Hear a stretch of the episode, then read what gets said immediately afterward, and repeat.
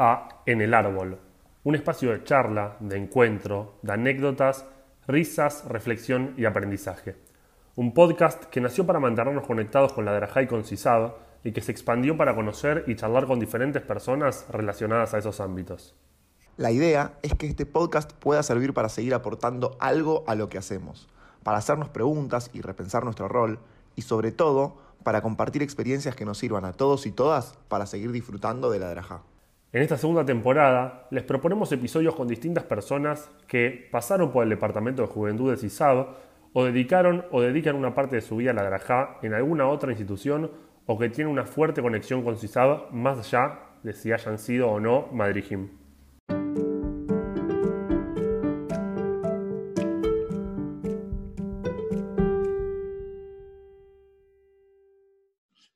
El último invitado de esta temporada de En el Árbol vuelve a entrar en la categoría de los que tienen una fuerte conexión por CISAB, pero que no fueron ni Madrijim, ni Mejanjim, ni coordinadores, ni, tuvieron ningún rol en el Departamento de Juventud. Sebastián Seidman, conocido por todos como Chevy, fue al Jule, obviamente al club desde que nació, y empezó en CISAB su carrera como técnico, ganando algunos títulos y luego dirigiendo algunas macabiadas, para actualmente estar dedicándose a la preparación física en su vida profesional. Chevy, antes de empezar, siempre hacemos la misma pregunta. Desde el día 1 de la cuarentena, hoy estamos, no sé, casi 70. ¿Cómo estás con todo esto? Buenas tardes, buen día a los dos. ¿Cómo estoy? Llevándola como puedo. Eh, qué sé yo, adaptándonos a, a esta situación que es bastante rara. Y nada, como todos, con días mejores, días más productivos, días más enérgicos y días por ahí más relajados sin demasiada actividad. Pero bien, lo importante es que estamos bien. Perfecto, excelente. Nos vamos a, meter a charlar sobre CISAB y demás. Y, no sé, vos nos dirás, porque tu vínculo con CISAB tuvo muchísimas eh, partes diferentes. Digo, supongo que fines de semana y, semanas cuando eras más chico que todo tenía que ver con CISAB, y semanas donde estuviste más lejos, más cerca. Eh, vamos a empezar con la amplia, que sería, ¿qué es CISAB para vos, Chevy? Eh, para mí es, es todo. Eh, pero, a ver, sería muy fácil que te responda es todo. Claramente voy a profundizar. CISAB es mi familia, para empezar. CISAB son mis amigos. Eh, si sabes eh, dónde pude ejercer por primera vez lo que hoy es mi profesión y que al mismo tiempo es, es mi pasión, donde me empecé a formar. Eh, o sea, yo nací en CISAB y como vos decías, momentos más lejos, momentos más cerca, pero nunca, nunca me desprendí. Hoy estoy por cumplir 31 años y tengo, o sea, mi, primer grupo de amigos son mis amigos desde hace más de 25, que son los pibes de CISAB. Pibes con los que juego al fútbol desde que tengo 5, los pibes con los que íbamos a la actividad todos los fines de semana, con los que hicimos nuestras primeras salidas, eh, los que nos fuimos de primeros campamentos, primeras vacaciones, eh, y hoy por ahí estamos todos en otra etapa de la vida, en pareja, algunos con hijos, pero sigue siendo el grupo más fuerte de, amigos y, lo va a seguir siendo claramente. Y la referencia, si sabes, permanente, aunque algunos sigamos yendo y otros por ahí no pisen hace, hace un tiempo largo. Esto no está en, el, en el libreto, pero es verdad que una vez eh, vos nos contarás mejor, ¿estuviste cerca de hacerte un tatuaje de Cisab? Sí, muy cerca. Eh, cuando tenía 17 años, eh, yo soy muy cagón para las agujas y esas cosas. Y se me cruzó la idea de hacerme tres tatuajes juntos. No tenía ninguno, ninguno. Y dije, me voy a hacer tres tatuajes juntos. Y dije, bueno, me hago uno y si no me duele tanto, me hago los otros dos. Eh, tardé como seis meses en decidir en hacerme un tatuaje con las iniciales en mi familia que mide 4 centímetros, o sea, no hay. Eh, y me lo hice, no me dolió, pero me cagué muchísimo y me fui para atrás. De cagón nomás. Tenía el diseño, tenía todo eh, y yo me, me cagué. No, no, creo que me hubiese arrepentido, o sea, yo creo que iba por ese lado, por el cosa de eh, hacerme cosas que estoy seguro que van a, perdurar por el resto de la vida. está muy bien. Es que creo que va por, ahí, va por ahí un tatuaje. O sea, las iniciales de tu familia que tenés tatuadas, está- o sea, son un buen concepto de tatuaje. O sea, es subjetivo a mi opinión, pero no es, el- no es el nombre de una ex que te puedes olvidar o algo que. que ya no Exactamente, y te lo vinculo, te lo vinculo con, con un dato. Eh, el nombre de mi grupo, yo tuve dos grupos igual, pero el nombre de, como de mi segundo grupo de CISAO era Letamid, que significa para siempre. Y hubo ahí en aquel momento algún tipo de conexión, de, conectar, o sea, de entender el significado de que un tatuaje era para siempre y, y vincularlo por ahí. No con la palabra Letamid, sino con el significado. Pero bueno, quedó, Para, en un plan nada más. para los que no conocen, Chevy es de la camada, digo, que eran dos grupos, eh, después eso dejó de existir, eran Hasa y Leta. Eh, hoy ya existen otros Hasakim y otros Letamid. eh, Mirá, pero, no ese dato no lo tenía. pero se empiezan digo, a empezar a repetir. Digo, nu- nunca nos pasó y nos empezó a pasar. Eh, Chevy, contaste que digo, tenés una larga trayectoria en CISAB eh, y si bien se te vincula más con el deporte, vos contabas también, tenés tu trayectoria dentro de los grupos, entonces te pregunto, ya nos contaste qué es CISAB para vos, ¿qué es el árbol para vos? Hoy quizás es un lugar que no frecuentas mucho, pero entre la cancha uno y el vestuario se pasa sí o sí. Eh, entonces, nada, te, trae un recuerdo, te genera algo. Sí, obvio. El árbol era, era el punto de encuentro, era, era el núcleo. A ver, hoy CISAO creció muchísimo en cuanto, a en cuanto a infraestructura, pero me alegra mucho saber que eso no se perdió. O sea, el árbol era, era el punto de encuentro, era el eje. O sea, toda mi infancia, adolescencia, creo yo que se manejó como en, tres, grandes, tres, cuatro grandes lugares, que era esa zona ahí, gimnasio, árbol, arenero, cancha 1. Era como, como esa zona de, de voy adelante, voy a CISAB, voy a eh, el núcleo, y era juntarme con amigos ahí o directamente no juntarme con nadie, estar al pedo eh, en casa o terminar de jugar, de entrenar y voy al árbol a ver qué hay, a ver quién está, a ver qué pasa. eh, y esas noches por ahí interminables, post nocturna, de sábado, también haciendo gimnasio con amigos y al arenero, donde por ahí en ese momento, no sé si se sigue usando el arenero como centro nocturno de tipo con, con- Es la parte previa, es la parte previa a ir a la cancha de pádel. Claro, claro, en ese momento, para los que no saben, la cancha de pádel era el lugar donde, donde las parejas se iban a buscar un poquito de intimidad. Estamos hablando de parejas de 12, 13 años, que estimo que quizás hoy a los 12, 13 años deben pasar muchas más cosas de lo que pasaba en nuestra época. En esa época eran simple algún que otro beso. Pero sí, la cancha de pádel era, era el lugar más oscuro del club. Entonces, igual claramente cuando había una pareja que se iba a la cancha de pádel, había 50 pibes que iban atrás a claro, esconderse atrás de las paredes a ver qué pasaba en la cancha de pádel. Y lo que pasaba es que era- también del otro lado de la cancha de pádel no había. O sea, hoy hay, eh, tenés chacra, tenés luz, digo, y tenés un montón de casas, y hay vida atrás de la cancha de pádel. Antes no había. De hecho, el frontón, No, estaba, puesto, el frontón estaba puesto en otro lugar, donde hoy es Claro. por pileta. Eh, me- Exactamente. era como un poco distinta la diagramación, si bien digo, hay algo que no se tocó, eh, las canchas de tenis, cancha de pádel, playón ricudómetro, eso sigue exactamente igual, en el mismo Sí, lugar. igual. Sí, igual y sí, o sea, la- el arenero era por ahí el lugar donde, o sea, el gimnasio era por ahí más de los pibes, las pibas venían, pero no tanto, eh, entonces tenías noches donde estabas todo el sábado jugando al fútbol en el gimnasio, noche donde estabas todo el sábado en el arenero charlando con amigos, con las chicas, con todo, y tenías noche donde ibas y venías, ibas y venías todo el tiempo. eh, nada. Y, y sí, es claramente por ahí el núcleo de, de toda la infancia y adolescencia.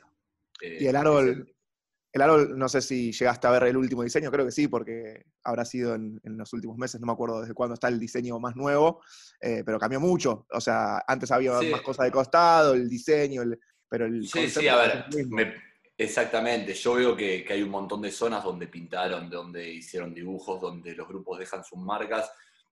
Me parece espectacular porque, eh, a ver, y volviendo a la pregunta antes, eh, de, qué es CISAB. CISAB es todo y no es nada al mismo tiempo, porque CISAB es un espacio físico, eh, pero hay grupos de amigos que surgen en CISAB y que predominan, y por ahí los pibes no van a CISAB, o las pibas, hace 10 años. O sea, CISAB es cada uno de nosotros, CISAB es la esencia, CISAB no es un dirigente o CISAB no es un espacio físico, es mucho más que eso. Eh, entonces está buenísimo que eh, el árbol tenga un, dibujo, tenga una marca de los grupos que pasan, tenga un diseño y que se vaya adaptando y que, y que vaya mostrando un poco de lo que es la vida que pasa dentro de ese lugar. Excelente. Em, tu grupo de amigos, entonces, eh, no, no hace falta que nombres, pero digo, todos arrancaron y se conocieron en CISAO. Sí, 100%. Y no solo mi grupo de amigos de lo que serían los pibes de mi grupo, sino también te puedo nombrar un montón de, de pibes que también, con los que también tengo un grupo enorme de amigos desde hace muchísimos años, que son pibes que también conocerán, que tienen uno o dos años más chico que yo. A ver, de mis amigos, bueno, lo conozco, te dije, Alan, Dan, Guido, eh, Fede, Lucho, el chino, Javi Keke, que tiene un año menos que yo. Eh, y después tenés a, Tommy, a Juanchi, a Rapas, Drago, Huevo, el negro Javi, eh, que son pibes que tienen uno o dos años menos que yo y que son muy, muy amigos míos. y lo mismo, los conozco hace 25 años. Voy a hacer una pequeñita mención, o sea, la pregunta iba por otro lado, pero quiero no dejar de mencionarlo, que Tommy, Tommy pronuncio el apellido como, como tiene que ser, eh, está subiendo muchas fotos a Twitter, no sé si lo viste, Chevy, de, recuerdos, y subió una creo que ayer con Jave, con la remera de Baby Bender, eh, muy, linda, creo que los que vimos esa remera decimos una nostalgia tremenda, pero bueno, yendo a lo que iba la pregunta, creo que a cualquiera de los que nombraste, si le preguntábamos, podíamos eh, que nos cuente algo tuyo, una anécdota, un detalle. Elegimos a Alan, a Alan Sack, que nos mandó esta nota de voz. Cucho, ¿la tenés para reproducir? Año pasado, segundo partido del más 26, equipo nuevo. Eh, jugábamos contra Maccabi, uno de los mejores equipos de la categoría. Íbamos empatando 0 a 0, faltaban creo que entre 5 y 10 minutos para que termine el partido. Y entra Connie, eh, Chevy jugando de 6, yo jugando de 2, los dos centrales, y Connie se paraba de 3. Entra Connie y Chevy, antes de decirle, eh, de incentivarlo, de, decirle, dale Connie todo, pone huevo, lo que a pedo, le dijo, escuchame una cosa, vas a hacer todo lo que yo te diga, me vas a escuchar a mí, no vas a escuchar a nadie más, ahora tenés que marcar al 9, dejarte de joder, me escuchás a mí y no haces nada más que escucharme a mí. Connie lo miró, no lo podía creer. Los pibes de Maccabi le empezaron a decir a Che, che, esperá, boludo, recién entró, tranquilízate. Y nada, así fue como entró Connie, que entró y por suerte cumplió, y ese partido lo terminamos empatando 0 a 0, eh, y nos fuimos muy contentos. No sé por qué de 25 años de amistad habrá elegido esa, pero... Me estaba preguntando exactamente lo mismo, ¿no? Eh, mirá los amigos que me elijo. Eh, sí, con todos los años tenía para contar con toda esta. Bien, le mando un beso muy grande. Eh, sí, es graciosa. Es graciosa porque Connie, para el que lo conoce, es un jugador eh, un tanto distraído, era un partido importante y ellos tenían una estructura muy clara donde él jugando los laterales tenían que jugar mano a mano con el volante rival y no podía haber distracción. Y entró y antes de dejarlo respirar le tiré una batalla de, de idea de tipo, no hagas nada, escuchaba a mí, quédate ahí, jugate mano a mano con este, no te crucé, no te cerré, no me curá, nada, quédate ahí y no te muevas de ahí. Vos marca ese que vamos a estar bien. Eh, increíblemente surgió efecto, me hizo caso, no se movió de ahí, el 8 de ellos no la tocó y, sacamos un 0-0 más que milagroso para ese equipo. Quiero hacer un... Eh, darle también el el, no sé cómo es la palabra, pero eh, a Alan, que no eh, ah. no, no, no. después vamos a ir a, una repregunta con respecto a esta anécdota, pero, pero dejar, digo, bien parado a Alan, no es la única anécdota que nos contó, nos contó otra antes, ah. pero porque nos quedaba un poco larga y, no fue tan clara, decidimos no ponerla, pero tiene que ver con un boliche siendo jóvenes, eh, la época del calzón chino, y uno de su grupo haciéndole calzón chino a alguien que no era ninguno de ustedes. Fabulosa, fabulosa, fabulosa. Voy a intentar hacerla muy corta porque para mí es la mejor historia del, universo. Estamos en un boliche. No, o sea, esta no tiene nada que ver con Cisado, pero, o sea, más que nada más que el hecho de la gente, pero no siempre busco una excusa para contarla porque me parece fabulosa. Estamos en un boliche, Alan, eh, parados, eh, Alan, yo y Fede. Y Alan en un momento se da vuelta y se va, y Fede no se da cuenta. Y el que estaba espalda con espalda con Alan, se agacha a atarse los cordones y se le ve todo el culo de manera muy graciosa. Era un chabón X. Entonces yo le golpeo el hombro a Fede y, le señalo, como para que mire un chabón al que se le veía el culo de manera graciosa. Y Fede pensó que era Alan y le mete la mano adentro del culo, le agarra el calzoncillo y se lo tira con una violencia hacia arriba espectacular. El chabón se para, se da vuelta como diciendo, flaco, ¿qué haces? Y Fede se pone verde y yo me, exploto de risa. Eh, y el chabón como que por un momento lo quería matar, pero por otro lado se dio cuenta que claramente se equivocó y alcanzó a decirle, andate de acá porque te mato. Eh, y volamos de ahí en una situación muy, muy graciosa. Apenas le, escribimos a Alan, dijo, tiene que estar decisado porque tengo una, una boliche buenísima. Eh, evidentemente, digo, debe ser la anécdota de grupo. pero bueno, voy a volver a la anécdota con Connie y te pregunto con, vos ya, digo, si bien jugaste al fútbol de toda la vida, hoy tenés una carrera eh, de, la línea para afuera del campo de juego, como mucho más formada. ¿Cómo te llevas vos eh, con ese vínculo de ser entrenador y jugar? Em, y obviamente el, vínculo con tus compañeros, de, decir, bueno, este es técnico adentro, afuera, o qué onda, o es uno más. Siempre intenté manejarme como uno más. Eh, ¿cómo se llama? Siempre, o sea, nunca me metí en, cuestiones de, técnico. Lo que tuve la suerte fue que, sobre todo en los últimos años, me encontré tanto en la primera de AIFA, con Mariano en su momento, como, como con Luis en Fagma, como con Luis por ahí no interactúa tanto, porque yo no jugaba en Fagma, eh, como con eh, Adrián el último año de más 26, con técnicos que, o sea, que valoraban eso en vez de sentirse por ahí, no atacados o lo que sea, y todo lo contrario, y, charlaban, si bien jamás le, de parte mía yo le propuse algo, le sugerí algo a un técnico, siempre también desde el lado de la parte física sobre todo, generar una charla de la orientación de los entrenamientos, eh, tomar mi, percepción como una percepción por ahí fiable respecto a, cómo se manejaban los entrenamientos.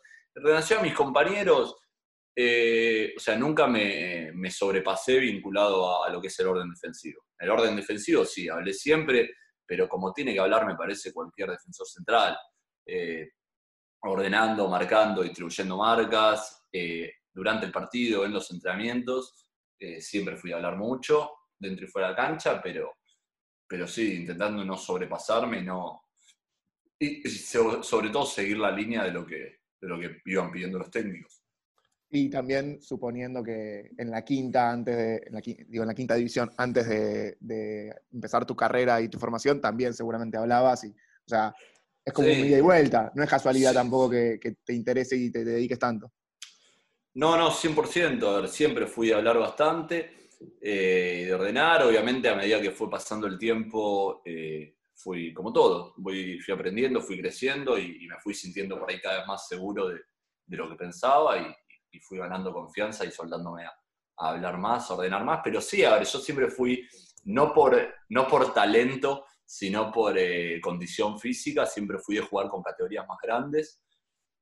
Eh, pues, nada, siempre fui grande de chiquito y, también hay una cosa en, el fútbol amateur que, tiene que ver con, que llegar, o sea, no llega necesariamente el, el, mejor, sino que llega el que quiere.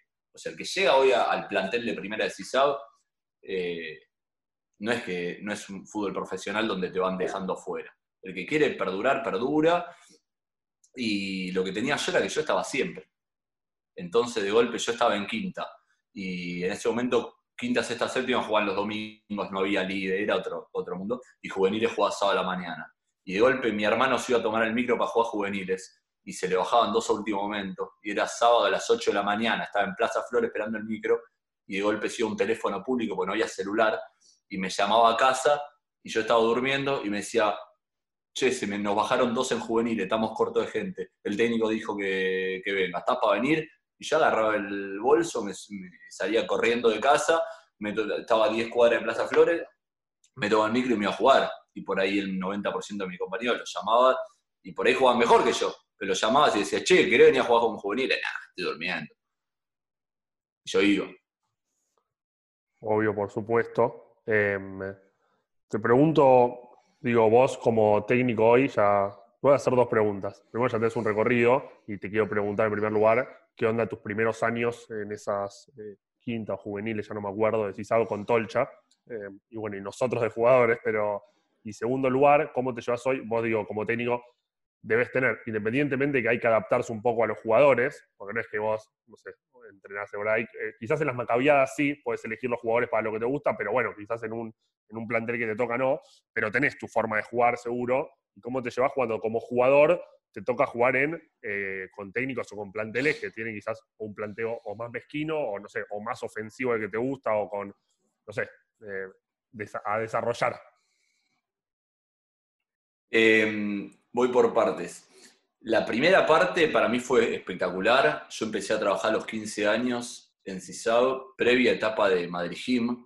O sea, era otro mundo. En ese momento la escuela de Madrid Gym no era una continuación de los grupos como es ahora. Era como algo aparte, paralelo, como que solo el que quería hacer Madrid hacía escuela de Madrid Gym.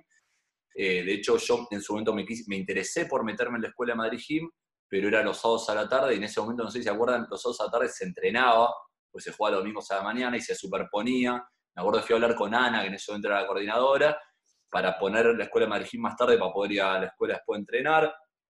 Eh, en su momento nos dijeron que no, y no me metí en la escuela de Madrid Gym, y empecé a trabajar primero con los más más chiquitos en novena, con la, lo que era la 98-99, estaba tipo, los primeros pibes que tuve eran eh, Uri Fuchs, Ale Kabuli, Martín Seleg y toda esa banda. Yo estuve dos años ayudando a Mati Kipa, que era el profe ahí, crack Mati Kipa, tipazo. Futbolísticamente, Mati, o sea, lo conocimos y. O sea, un divino, pero futbolísticamente sabía o.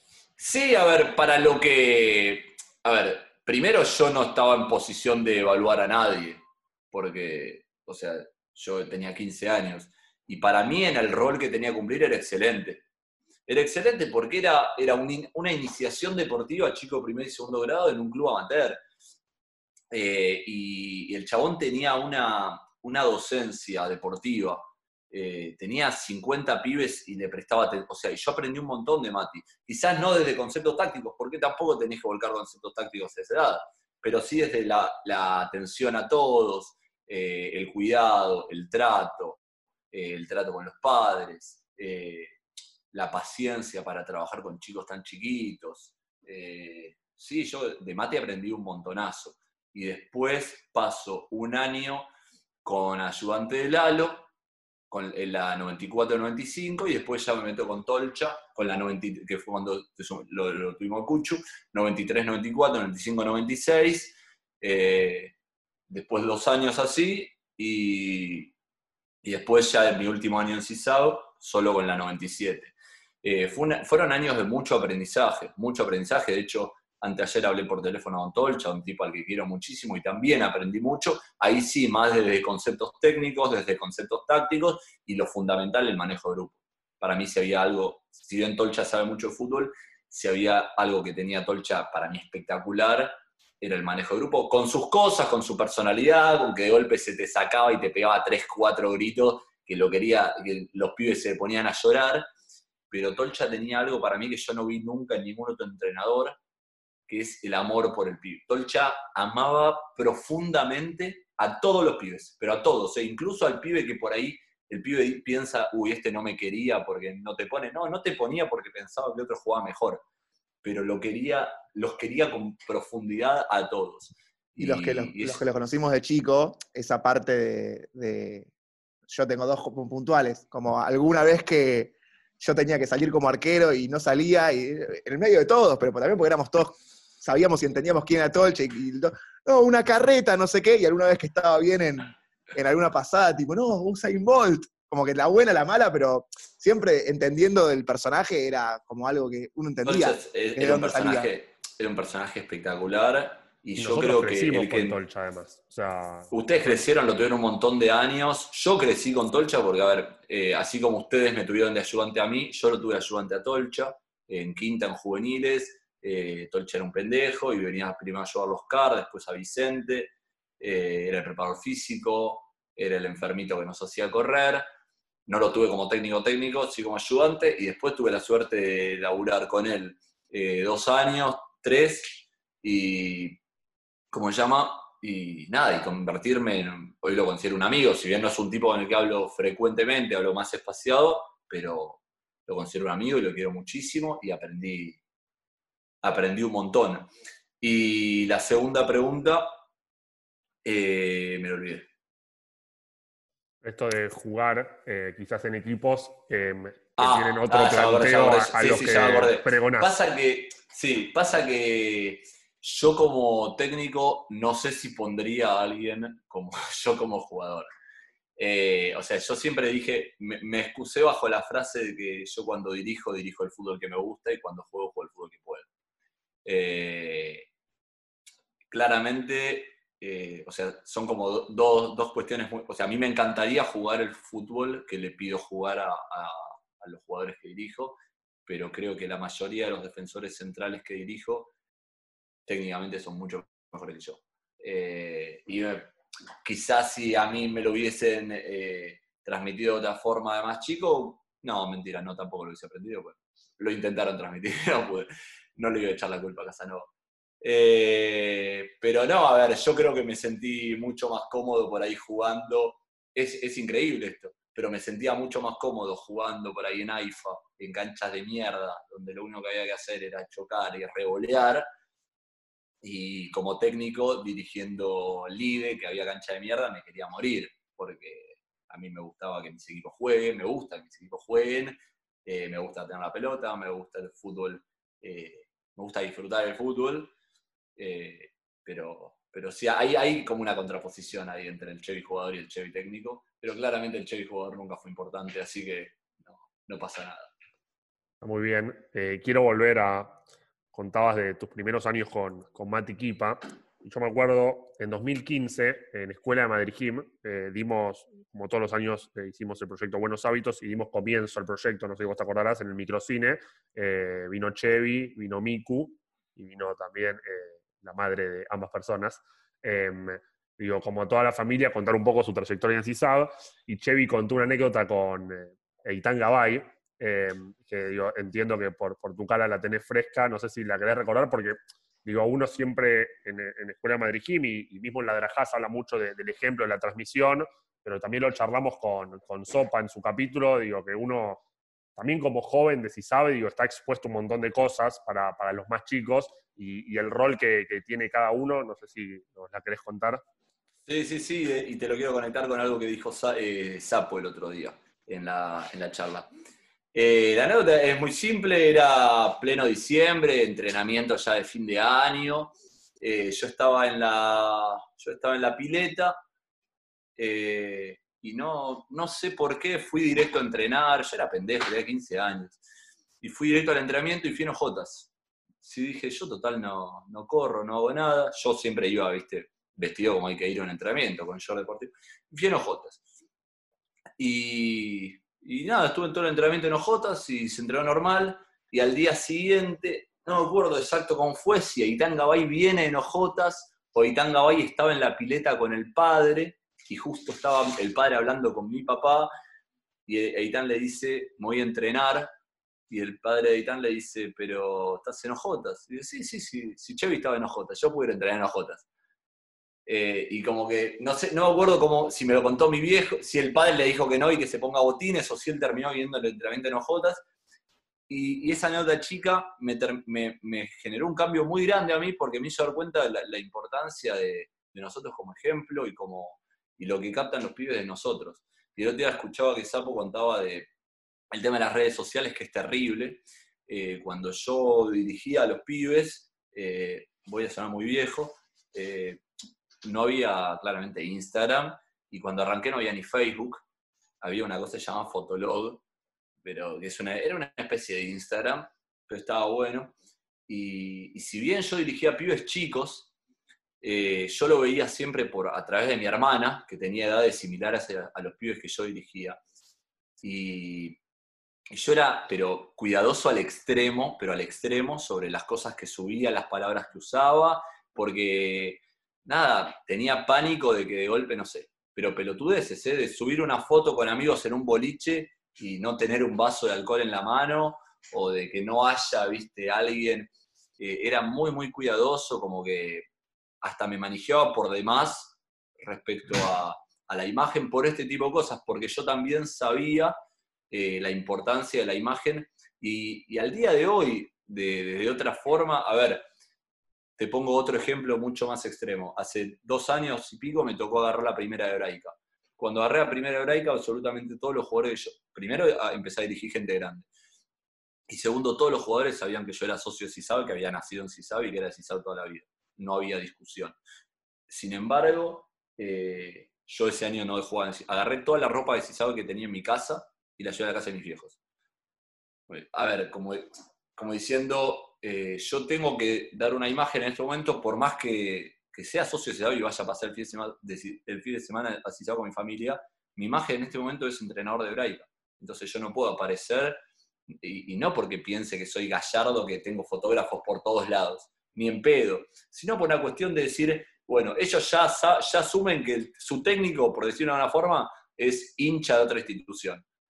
Eh, en si encima yo voy a subir una foto a Instagram en casa tirado con el pijama de los escuditos de Cisado que hizo Martín Arquero, y por ahí es, es innecesario. Chao, todo lo de mi hijo.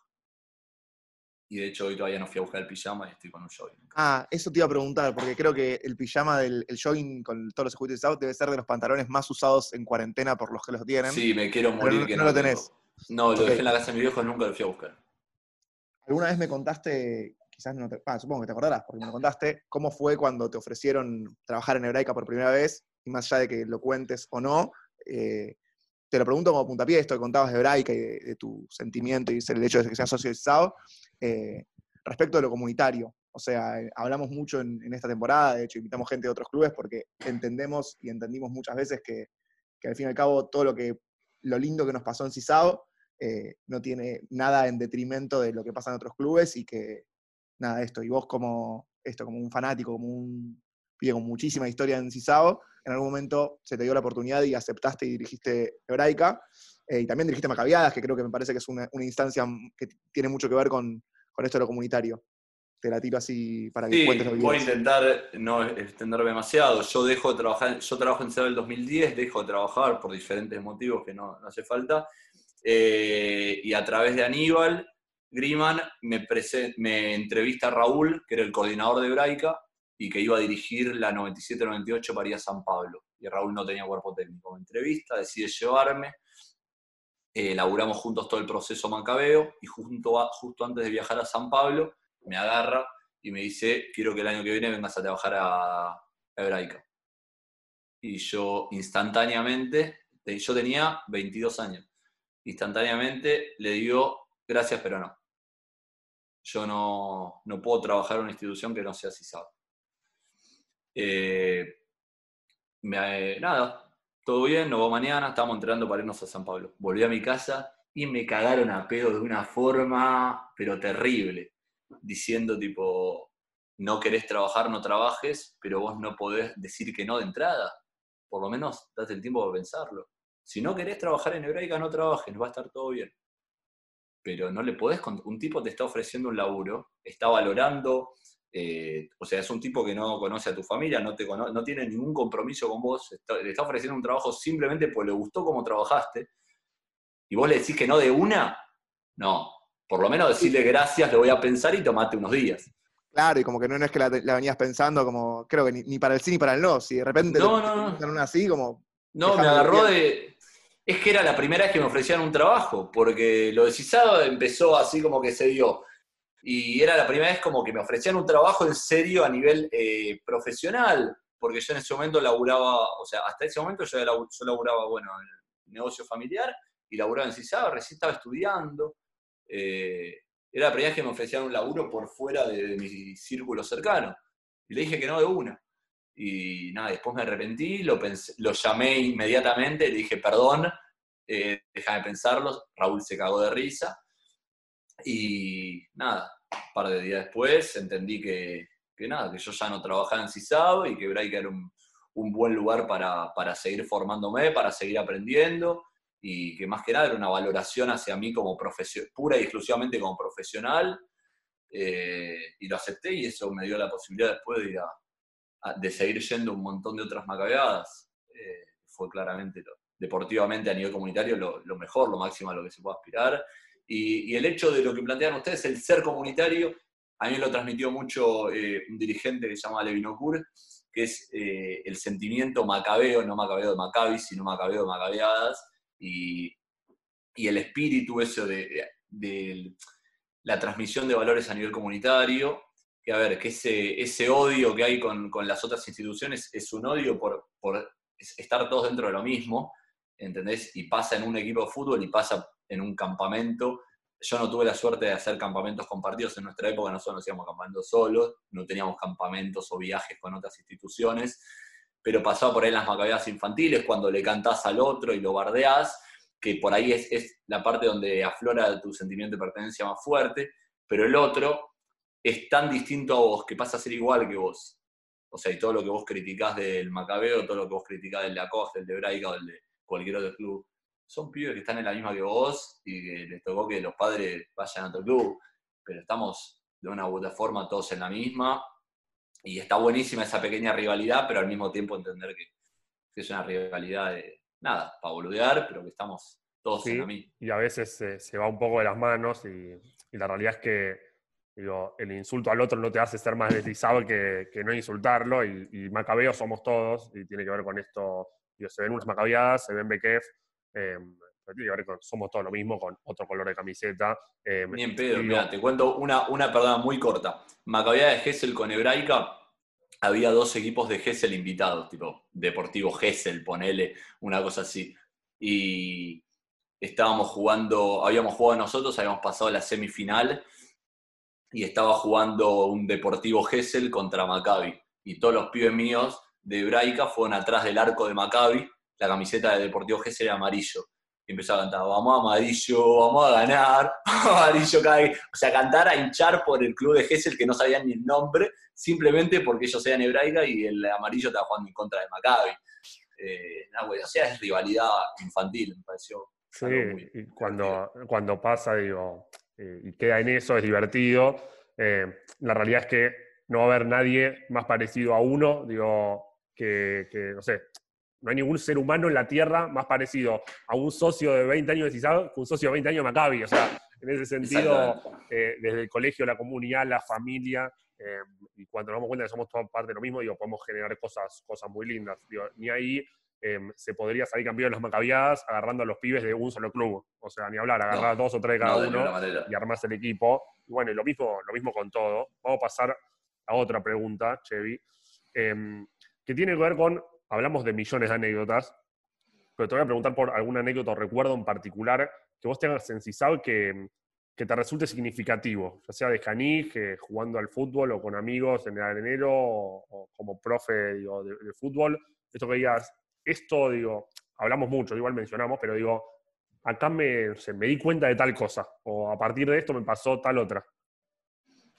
Sabes que esta pregunta eh, sabía que iba a venir y la estuve pensando mucho y se me vinieron 200 millones de cosas eh, a la cabeza. Desde, o sea, desde estar en una macabeada infantil en Acoag y que yo como y que mi equipo juegue un partido local en juveniles en CISAB y pedir autorización a Tute y que mi hermano me vaya a buscar a Coag, llevarme a CISAB a jugar un partido juveniles, como si yo fuera tan importante. Eh, y volver a Coag a seguir laburando en la modalidad juvenil. Eh, desde mi primera por ahí gran derrota a nivel deportivo, que fue aquel torneo que perdimos con la 93-94, eh, la última fecha contra, calculo se acordarán los dos, contra, contra Coag y yo estaba de novio ese día y falté al cumpleaños de mi novia porque estaba triste por ese partido. Eh, desde las primeras vacaciones con amigos y llevarnos a, Miramar a los 15 años de vacaciones una bandera de CISAB enorme y estábamos tipo en la playa y toda una bandera de CISAB enorme y era como nuestra lona para, para estar en la playa. O sea, hay como que, si sabe, no sé si tengo un momento, ¿entendés? Puntual de decir, acá me cambió todo, desde, a ver, desde estar convencido desde los 15 años, yo le decía a mis viejos que el día me vaya a vivir solo, me iba a vivir solo al chalet de Cisado, porque nada, me, me encantaba el chalet que, el que tuvimos toda la vida, después un par de años lo vendiera. Era obvio eh, aparte, era obvio, digo, yo todos en algún momento lo pensamos como, por supuesto que voy a vivir en Cisado. Como... Aparte, nosotros teníamos un chalet muy particular que estaba como en una esquinita, entonces tenía parque para allá, parque para allá, eh, estaba buenísimo, era enorme y ya estaba ahí, o sea, ¿por qué no voy a vivir en Sisa? O sea, como que no había una situación eh, racional por la cual a mí me, lleva a pensar por qué no puedo vivir en Sisa. Y convengamos que, lindo. Y convengamos que, digo, quizás a mí me tocó vivir 13 años en un chalet que estaba muy venido abajo, digo, cucaracha y todo, pero no deja de ser un tres ambientes con altillo, y hoy vivir solo en algo más que un dos ambientes ya es casi Olvidate. Partí de la base de eso, pero yo, o sea, ni, siquiera tenía en cuenta eso. Yo, pero te estoy hablando que hasta he entrado en la facultad, yo les decía a mis viejos, yo me recibo y me voy a ir a CISAB, me voy a ir a CISAB, me voy a ir a CISAB. Claramente no lo hice nunca, ni cerca, eh, porque crecí me di cuenta que era inviable. Eh, pero, pero sí, como que Sisaba atraviesa, atraviesa absolutamente todos los momentos de, nuestra vida. Eh, mis viejos se conocieron en, los grupos de, bueno, del Yule hace 50 años, 40 años, y hoy por hoy, no sé, hace dos años se casó mi hermano y, la, le hicimos un asado con todos los amigos de todos lados y fuimos a pasar el día Sisado y nos fuimos a la cancha uno a jugar un partido eh, o sea, es imposible desprendernos de ahí. Es imposible desprendernos de ahí, porque es lo que yo te decía, si no es un espacio físico, y me ha pasado a mí, y sé que le ha pasado a mucha gente por ahí de enojarse, ¿sí? por alguna cuestión laboral, cuando uno trabaja se enoja y, piensa que está enojado con CISAB. Y no, está enojado con una persona, con un dirigente, con un coordinador, eh, pero si sabes no es ese dirigente, si sabes no es esa persona, si sabes no es ese coordinador, si sabes uno, si sabes son tus viejos, si sabes son tus hermanos, si sabes son tus amigos, si sabes son los pibes que vos dirigiste eh, o que tuviste de Hani Jim. Y, somos todos y eh, medio como que lo vamos haciendo todos también en el camino y a veces, digo, a nosotros también nos pasa en, en juventud, no, porque si sabes ¿Y qué es ISAB? Digo, somos nosotros los que hacemos, somos nosotros los que vamos a hacer la actividad. Y si queremos cambiar algo, cambiémoslo de adentro y, Exactamente. también pasa, mucho. Es, que es muy fácil, eh, es muy fácil tomar a CISAB como una persona y decir, CISAB me cagó, CISAB me hizo esto, CISAB no, no te hace nada, CISAB es un, es un ente, CISAB somos nosotros. Eh, y es, difícil, a mí me llevó mucho tiempo esto, ¿eh? personificar y decir, bueno, si a mí me molesta algo o si a mí me duele algo, va por esta persona o va por esta gente si sabes mucho más que todos, es mucho más que, nosotros, mucho más que, tu familia o que la mía. Si sabes, o sea, nosotros somos una parte dentro de una, historia hermosa que tiene un montón de años como institución y mucho más años desde el Zule.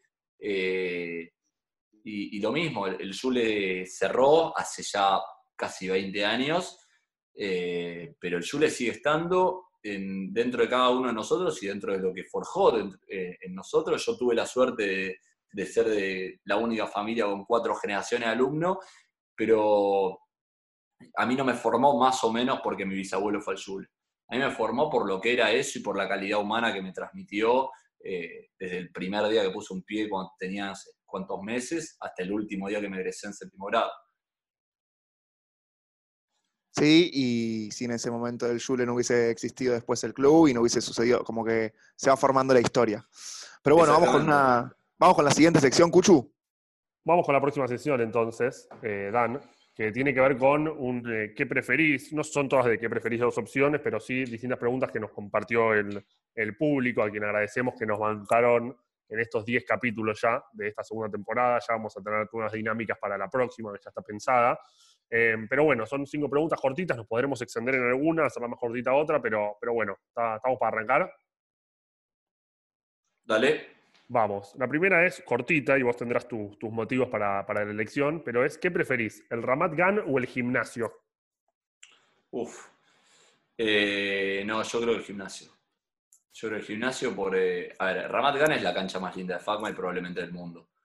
Pero pero el, gimnasio tiene, tiene mística. Eh, el gimnasio es más que una cancha de fútbol. eh, yo creo que te la dejo ahí. Tiene, tiene mucho Está muy más. bien y lo veníamos charlando de antes, digo, de cuando hablamos del sector árbol, gimnasio, arenero.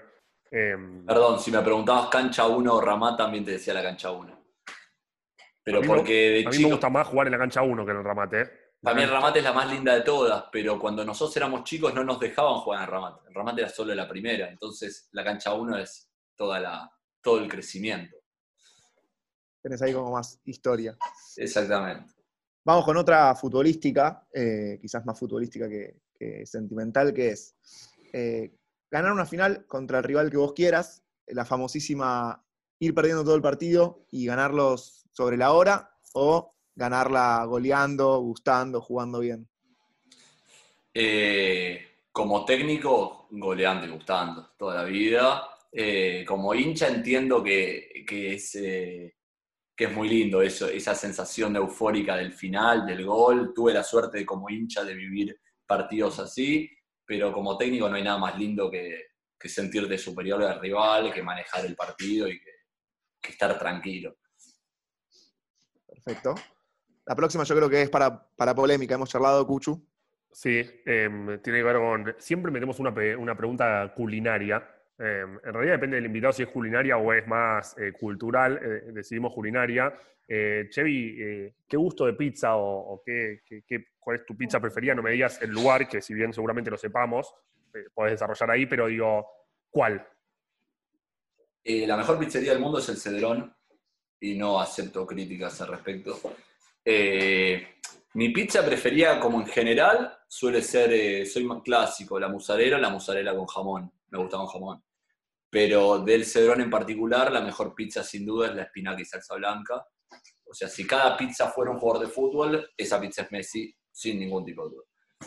Yo a- no, no quiero criticar porque está claro que el invitado no acepta críticas, pero sí yo alguna vez le, le he espetado que la verdura y salsa blanca es como una pizza medio, es como un lateral izquierdo si fuese un jugador de fútbol. O sea, puede ser el Dani Alves de las verduras y salsa blanca, pero me hace ruido. Para vos, Chevy, la mejor mozzarella contra la verdura y salsa blanca del Cedrón gana la verdura y salsa blanca. Sí, sí, sí, sí. Y es que la mejor mozzarella es la del Cedrón, sin duda. Es espectacular, es espectacular. Eh, y no voy por la parte sentimental de Mataderos, es la mejor porque, eh, no sé, porque tengo que decir la mejor. Nunca probé una mejor. Eh, Está bien. Y al que no la conoce, Muriendo y Alberdi, cuando quiera, está abierto ahora. Podés pasar a, a comprar y te vayas a tu casa. Evangelizador, además, yo he probado la de mozzarella y la de verdura gracias a Chevy, o sea, pero no que él me recomendó, sino que me, me ha llevado a su casa a probarla porque, porque quiere que la gente la conozca. Cuando uno tiene algo bueno, un- hay que, lo tiene- hay que compartirlo. Es como un testigo de Jehová. Eh, Claro, claro. Es que sí. Eh, cuando uno tiene un dato de algo bueno hay que compartirlo, no se lo tiene que quedar para uno mismo. Entonces, a mí si me- yo sé que la mejor pizza del mundo está en Mataderos, acá cerquita, ¿por qué no los voy a, no se los voy a compartir? Perfecto. Podemos, Eh, Dan, viste que le contamos a Chevy, eh, en la primera temporada surgió de cuando termine toda la cuarentena hacer un asado con todos los invitados que tuvimos. Estamos sumando los de la segunda, o sea, tenemos 20 invitados. Si bien es un asado, podríamos tener unas cuantas porciones del cedrón como para ir calentando motores. Te quiero contar un dato.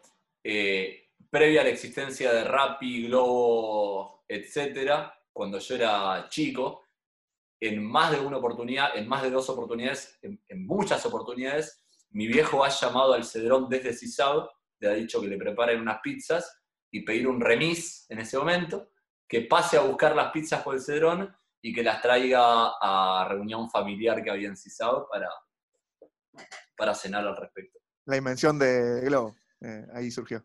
Exactamente, te estoy hablando 20 años atrás o más. Perfecto. Vamos con la siguiente, que tiene que ver con el hecho de, de que no hayas pasado por el Departamento de Juventud con Madrid. Antes contando- contaste un poco la diferencia entre lo que era tu época, la Escuela Madrid y lo que soy. Eh, pero si hubieras pasado, o hoy en día, lo que quieras, es así de amplia, ¿hubieras preferido o preferirías ser Madrid o ser coordinador de un equipo de Madrid Gym? No, yo creo Madrid. Yo creo Madrid. Eh, si bien tuve cerca de serlo, me lo ofrecieron varias veces, eh, Mati Kipa y, demás gente que trabajaba con él, eh, siempre acusé tema de horarios. Pero a mí siempre me gustó el, trato con el, con la gente, con el chico.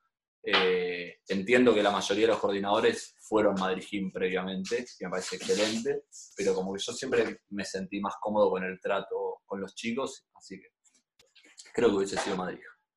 Vamos con la última de este que preferís, ya estamos llegando al final. Yo creo que está un tanto personalizada esta pregunta y bueno, ahora desarrollaremos. Chevy, ¿qué preferís? ¿Tener que dedicarte a la venta de trajes o perder todos los recuerdos de todo lo que viste en CISAO, no tener más contacto con la gente que conociste en CISAO y obviamente no poder ir más a CISAO. Uy, eh, jodida. Es muy difícil. Eh, y te voy a decir la venta de trajes, me parece. Porque yo creo que lo que, lo que fuimos es lo que nos hace ser lo que somos. no, es que de hecho es un poco ficción porque, o sea, parte de lo que sos segura, a nivel profesional seguramente tiene que ver con tu recorrido por CISAO. Y 100%. pero bueno, nada, es ficción. O sea, es hoy sí, tal como está. Yo quiero entender, digo, yo creo que cualquier, cualquier persona de bien no dudaría mucho y quiero entender que te lleva a dudar a vos con la venta de trajes. No, ojo con la venta de trajes, ¿eh? eh porque, ¿Te puedes dar un dato pequeño de la venta de trajes? Sí. El tipo que vende trajes es un tipo que siempre trata con gente que está feliz. Porque el tipo que ya ha comprado un traje es un tipo que generalmente tiene una fiesta o un casamiento o algo. Y. Sí, nadie se compra un traje para ir a un velorio en general. Exactamente. Eh, es un dato para tener en cuenta. Anotalo, si querés te lo regalo. No, perfecto. Entonces va por, va por ahí. no, va por el lado de. No, fuera de joda, va por el lado de. Eh, nosotros somos lo que somos por todo lo que vivimos. O sea, y, yo soy lo que soy, buen tipo, mal tipo, buen profesional, mal profesional, eh, buen amigo, mal amigo, pero lo que soy y lo que sé, lo sé por todo lo que viví. No digo si sé mucho, sé poco, pero lo que sé, lo sé por todo lo que viví. Entonces, no, si hay algo que no querría sería borrar todo lo que viví porque me hizo ser quien soy y estoy cómodo con quien soy, me parece. Excelente. Em, antes de, ir con el cierre, eh, venimos hablando mucho y yo creo que, tocamos casi todos los temas que podríamos haber tocado. Eh, si ya vi la comunidad, el deporte y la drajá, em, los amigos y la familia. Pero bueno, siempre dejamos este espacio em, breve para que el invitado o invitada diga algo que se haya quedado con ganas de decir, algo que no le hayamos preguntado, algo que no, no haya surgido en la charla y que quieras contar, es tu momento. Primero les agradezco, les agradezco por este espacio, me parece que está buenísimo, eh, pero no solo por, la entrevista conmigo, sino por todo el tiempo que le dedican, eh, por haber armado esto del Super Sub, eh, que está buenísimo y que hoy termina y que mi equipo lo va a ganar. Ahí, espera, nos enteramos que hay complot contra el. Ahora lo podemos decir porque esto va a salir después de que se haya jugado la final. Hay complot de todos los equipos contra Violeta likeando la foto de Instagram. Sí, porque somos muy buenos. Somos muy buenos, me tocó un gran equipo, a pesar de que, de que a, la mayoría de mi equipo por ahí no, los conocía tanto, más de, vista, pero me tocó un gran equipo y nada, está todo bien, que se comploten, porque vamos a ganar igual. O sea, esto se va a escuchar cuando, cuando ya tengamos los resultados, pero estoy, estoy a muerte con el Violeta, a muerte. Eh, pero nada, fuera de joda, el, trabajo desinteresado o el tiempo que ustedes están dedicando a, todo esto, a captar a, gente que ya estamos de afuera, a generar contenido nuevo, me parece espectacular y habla sin duda del amor por, eh, la gente, por, eh, por, la institución, el sentimiento de pertenencia, la intención de dejar algo eh, distinto. Y, y yo valoro muchísimo eso y valoro y agradezco mucho cuando, cuando aquella vez dijiste 2015, no sabía que había pasado tanto tiempo cuando me llamaron para, para me llamaste vos para lo de la, charla esa con los Madrid Gym. Eh, me parece que eso es lo más lindo que puede haber, porque, y, te quiero cerrar con esto, a mí cuando, cuando, en el año 2005, cuando me agarra Casanova para que yo me ponga a trabajar de, de profe en el club, yo estaba dando vueltas alrededor de la cancha de Atlanta, entrando en calor. Eh, te lo digo para que se lo, se lo imaginen ustedes también que han vivido eso. Año 2005, yo estaba en primer año de juveniles y me agarra Casanova, me llevo un costado ahí en el banco de suplentes de Atlanta, que estaba al lado de la entrada, y me doy cuenta que en ese momento había muchos profes de educación física trabajando en las inferiores del club, pero que no había ninguno que tenga sentimiento de pertenencia con el club.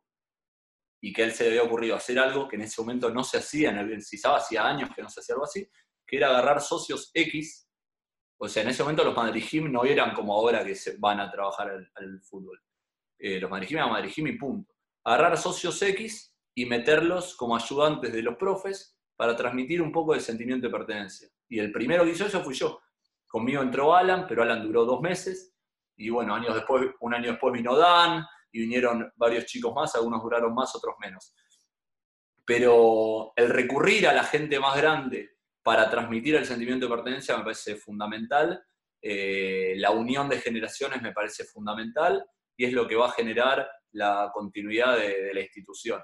Entonces, si ustedes o las generaciones que vienen consideran que nosotros desde nuestro lugar podemos aportar algo, desde vivencias, experiencias o simplemente amor por la camiseta, eh, cuenten siempre con nosotros. Excelente, y creo que tiene mucho que ver con esto que decías de qué es ISAO y qué no es ISAO. Hoy en día ninguno de nosotros está en ISAO, por más que ahora hay, algunas personas que sí, y esto que está sucediendo es parte de CISAO y las, actividades online y los pibes que están entrenando, no sé si el más 26 está entrenando, eh, pero digo, ah, o sea, existe CISAO en todos nosotros y cada uno desde su casa, porque tiene que ver con lo que hacemos, con lo que somos, con cómo somos y, no solamente con ese lugar físico. Pero bueno, para cerrar, Chevy, siempre le pedimos al invitado que nos diga una canción con la que le gustaría que cierre el capítulo. Este, esta canción que elijas va a cerrar la segunda temporada, pero bueno, confiamos plenamente en vos. Perfecto. La canción que elegí es eh, Se parece más a ti, de Jambao. Y es eh, una canción eh, que yo creo generó un quiebre, porque fue la, primera canción por ahí de la época moderna de, de Obviamente no la original de Jambao, sino la, letra modificada que fue la que inició toda una nueva camada de jugadores de sentimiento de pertenencia, de hinchada naranja, eh, con aquel de pendejos mataderos.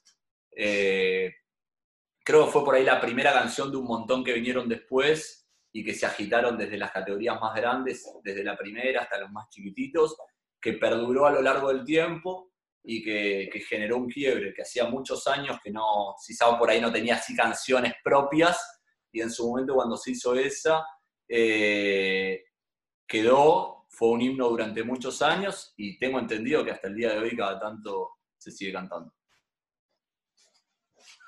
Excelente, entonces. Bueno, entonces nos toca cerrar, Dan, esta segunda temporada. Eh, vamos a tener novedades antes de la tercera y recordamos que en el Instagram de en el árbol.cisab nos pueden seguir y hay algunos juegos, el otro día hubo momentos retro también. Eh, nos vamos entonces de, este, de esta temporada y este décimo capítulo con Chevy, escuchando Se parece más a ti de Chambao. Chevy, muchas gracias. Muchas gracias a ustedes, abrazo muy grande.